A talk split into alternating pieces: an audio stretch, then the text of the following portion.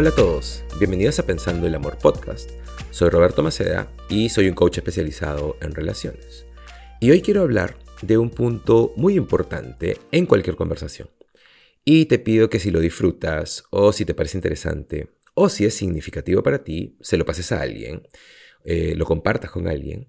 Y como ya sabes, no hago esto para tener más seguidores o más oyentes, sino que realmente creo que necesitamos que nos recuerden esto de vez en cuando. Y esto es cómo disculparse de verdad. Porque trabajando con varias personas hace ya varios meses, me parece súper complejo, un poco loco y a veces hasta un poco triste darme cuenta que no sabemos cómo tener una discusión.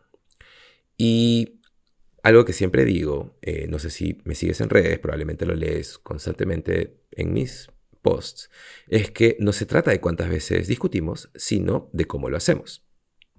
Y lo más simple eh, para poder pedir una disculpa es empezar diciendo las palabras discúlpame o lo siento. Y en realidad es muy simple, pero a la vez es muy raro. Y es súper triste porque el ego y la lógica y muchas otras cosas se meten en el camino de nuestro corazón y normalmente termina destruyendo muchas relaciones. Entonces, solo quiero hablar muy rápido hoy y votar todo esto que tengo. Y probablemente va a ser muy corto, pero realmente quería recordarles esto a todos ustedes hoy. Y no sé si estás atravesando algún conflicto con alguna persona, o si estás manteniendo algún resentimiento o algo de ira hacia alguien, o si estás en alguna pelea con tu pareja.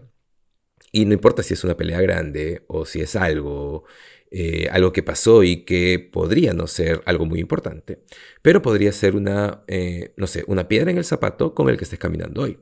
Así que quería recordarte esto. Entonces, ¿cómo disculparse de verdad? Muchas personas no se disculpan, dicen de todo excepto la palabra discúlpame o lo siento. Y si no dicen las palabras, básicamente es una falsa disculpa. Eh, concretamente, no te estás disculpando, sino que estás explicando. Y eso es lo que las personas tienden a hacer. En lugar de pedir disculpas, en lugar de tomar responsabilidad, hablan de todo, le dan vueltas a todo incluso si es en tono gentil y, sutil, y viene desde el amor, no importa si decir lo siento o discúlpame no sale de tu boca. Y no puedes decirlo de una manera sarcástica, o si has estado peleando por una hora y solo dices, ya, ya, ya, está bien, está bien, discúlpame. Si lo dices en ese tono, también elimina la disculpa. Entonces, aquí están las cosas por las que puedes disculparte y por las que no. Eh, por ejemplo, no tienes que pedir disculpas por tu opinión o porque no estuvieron de acuerdo en algo porque podemos ver las cosas de manera distinta, por la forma en que estamos cableados o por nuestras perspectivas, y muchas cosas más. Pero por lo que tienes que pedir disculpas es por herir a alguien. Y no puedes no validar los sentimientos de alguien. Si esta persona te dice, me siento herido, o me siento, no sé, lo que sea que sea, no puedes decir, no, no te sientes así. o sea, no puedes decirle a alguien, no, no tienes hambre o no, no estás cansado. Olvídate de lo que pasó o por qué pasó por un momento y solo enfócate en el daño, en la herida. Y ese es el primer paso. Y muchas personas no van a eso porque están esperando que la otra persona se disculpe o porque no sienten que hicieron algo malo. Pero eh, solo mira a la persona y si están diciendo que lo heriste o que la heriste de alguna manera, eh, o la situación la ha herido, o de repente alguien más la ha herido, no importa, él o ella se siente herida, la persona por la que te preocupas, la persona a la que amas y que está parada frente a ti, se siente herida y está expresando que se siente así, tienes que disculparte. Incluso si sientes que no hiciste nada malo, simplemente tienes que pedir disculpas por lo que siente, por el impacto que se ha generado, porque te preocupa esta persona. Entonces, paso uno, discúlpame por eso. Y voy a usar un ejemplo, un ejemplo rápido, súper simple. Eh, digamos que ella está molesta contigo por algo. Y bueno, voy a decir ella porque sí, no para lo especial, solo porque soy yo. Eh, y lo primero es escucharlo, tratar de entender antes de intentar ser entendido. Y ese es el tip. Literalmente, trata de repetir lo que dice.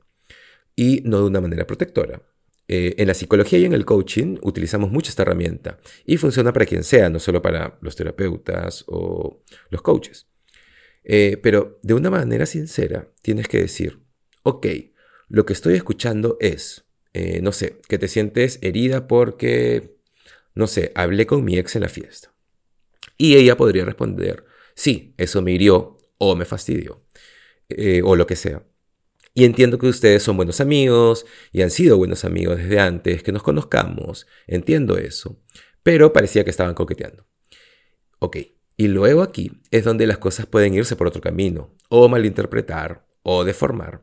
Aquí es donde podrías empezar a ponerte a la defensiva y empezar a decir, no, para nada, estábamos coqueteando, estábamos hablando de negocios, lo que sea.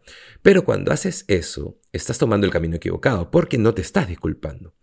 La manera correcta sería, y no intentes ponerte a la defensiva. Y no importa si no estabas coqueteando, ese no es el punto. La forma correcta sería, sí, entiendo lo que estás diciendo, y discúlpame, entiendo cómo puede haberse visto para ti y sé que te hirió o te dio celos o lo que sea. Y discúlpame por herirte. Y pongo un punto final, no pongas un pero. Porque cualquier tipo de pero significa que es una disculpa medias. Cuando pones un pero al final de lo que sea, básicamente estás sustrayendo lo que realmente intentas decir. Una vez logrado eso, el segundo paso es que ahora ella se siente escuchada, has entendido el impacto. Eso significa que ahora hay espacio para que ella pueda escucharte a ti.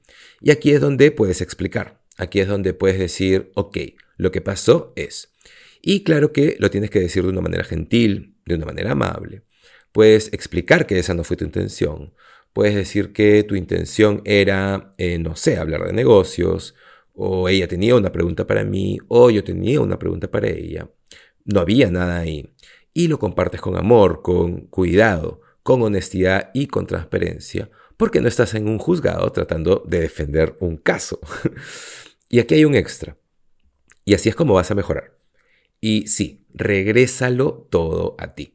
No te preocupes por lo que la otra persona tenga que hacer. Esto es más para ti que para la otra persona, porque quieres ser un ser humano más fuerte y con mejores herramientas y punto.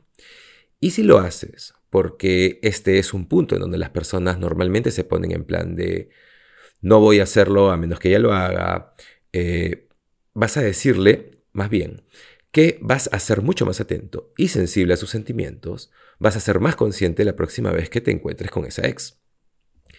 Y con eso estamos hablando de una solución. Ahora no estamos hablando solo de una disculpa, sino que estamos hablando de qué puedes hacer para hacerlo mejor y que ella se sienta con más confianza. Y no tienes que decir que no vas a volver a hablar con tu ex, a menos que ella quiera eso. Y si ese es el caso, esa es una conversación totalmente distinta. Eh, y con eso te va a tocar explorar si eso está bien para ti. Eh, pero no estoy diciendo eh, por disculparte tengas que olvidar o no alinearte con tu verdad, o quién eres o cuáles son tus creencias. Si eso es lo que ella quiere, como dije, esa es una conversación totalmente distinta. Esta es solo disculparte porque la heriste en esa fiesta. Pero siempre tienes que recordar todo lo que ella significa para ti y lo que la relación significa para ti. Eso es muy importante. Regresarlo todo a la relación. Regresar a la base de la relación. Y que tu corazón es de ella y de nadie más. Y con eso le das validación a ella. Y aquí está lo importante. Aquí está eh, el gran cambio. Ella se sintió herida. Su herida fue reconocida. Te disculpaste. Dijiste las palabras discúlpame por herirte no te pusiste a la defensiva. Y a través de ese proceso, siempre hay un espacio para explicar tu lado de la historia. Pero eso nunca viene primero. Primero intenta entender antes de buscar que te entienda. Entonces, ya ustedes entienden el uno al otro.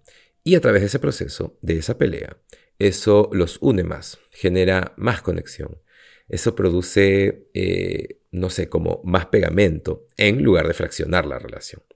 Y la otra cosa que probablemente estás haciendo y que las personas no piensan, pero es súper importante, y esto va a ayudarte a soltar tu ego, es que estás modelando la manera de cómo se ve una disculpa o una pelea de una manera sana y productiva. Y al hacer esto, estás haciendo que ella lo note de manera indirecta, o tu pareja lo note de manera indirecta.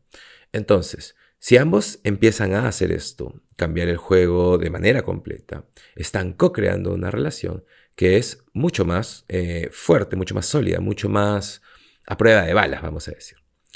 Entonces, recuerda siempre, no se trata de cuántas veces discutimos o peleamos, sino de cómo lo hacemos.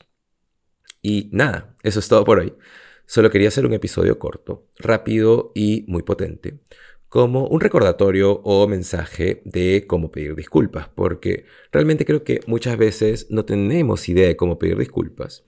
Así que si quieres pedir disculpas, solo hazlo, di que lo sientes, deja que eso salga de tu boca y que se sienta realmente.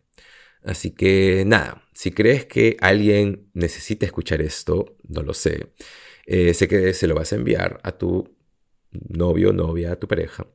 Eh, y háganlo de manera sutil. No hay necesidad de tirarle esto a la cara a nadie. Así que solo pásalo si crees que puede ayudar a alguien. Eso es todo. Tengan un lindo, lindo día. Y ya nos vemos en el siguiente episodio de Pensando el Amor Podcast. Chao.